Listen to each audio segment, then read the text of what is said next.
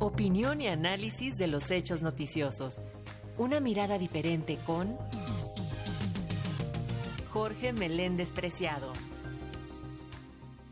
Y así es como cada miércoles el comentario de Jorge Meléndez en esta ocasión aborda el tema de la nueva crisis económica. Nueva crisis y mismas recetas.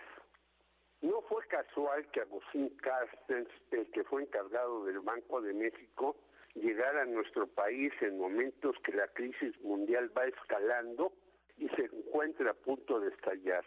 El gerente de pagos internacionales, el banco que dicta las condiciones en el mundo, señaló algo que ya sabemos hace tiempo.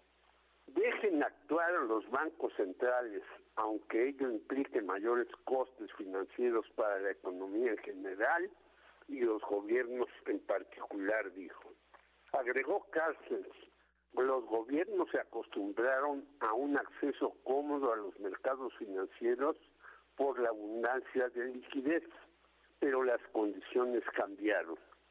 El financiero descubrió muy tarde el Mediterráneo, ya que la pandemia del COVID, que está en su quinta ola y continuará, la guerra Rusia-China, el aumento del petróleo en todo el mundo, la escasez de soya, aceite de girasol y otros productos que se producen en lugares del mencionado conflicto bélico y la migración universal son asuntos que no pueden soslayarse e influyen gravemente en la economía, aunque los financieros las exprecien.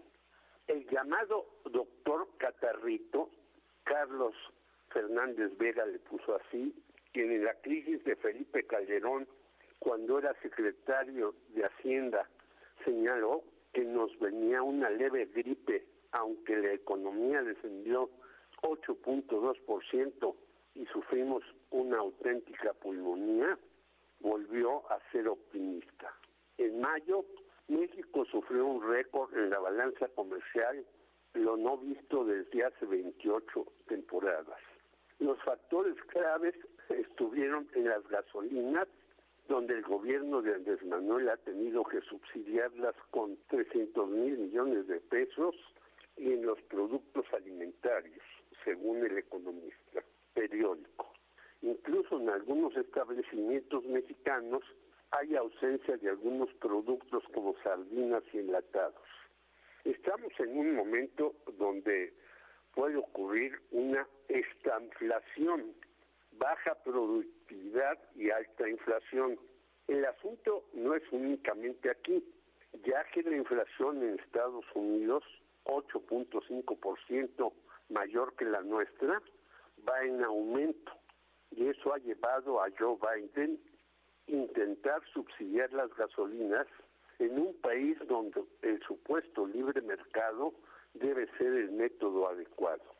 Pero en Canadá la subida de precios ha sido de 7.7%, la mayor en 40 años, y en algunas regiones ha superado el 10%.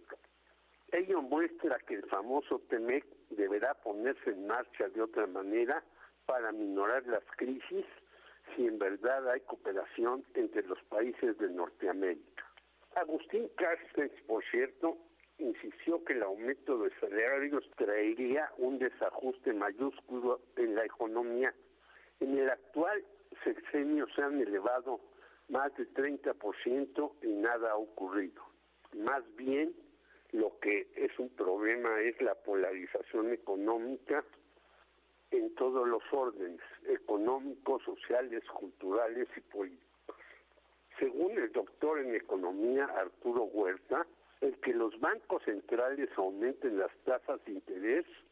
En Estados Unidos y Canadá estaban en cero y subieron a más de 2%, y en México la más reciente elevación fue de 0.75, llegando a 7.75% en los préstamos, traerá un frenón a la actividad económica, crecerá el desempleo y reducirá la demanda y subirán los precios como en los años 70. Enfatiza Arturo Huerta, el alza en las tasas de interés encarecerá el crédito la deuda acumulado y reducirá el consumo, la inversión y la actividad económica, amén que desestabilizará el sector bancario. Hay que cambiar la política económica, aumentar los impuestos al 1% de la población, los multimillonarios, o tendremos otras décadas perdidas, algo que nos traerá dificultades sin fin.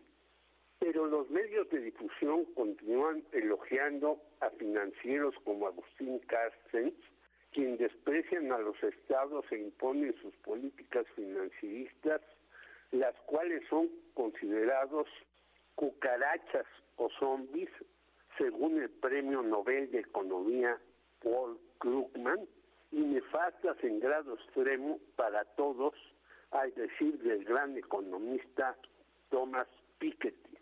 Ese es el momento en que estamos. Jorge Meléndez, Radio Educación.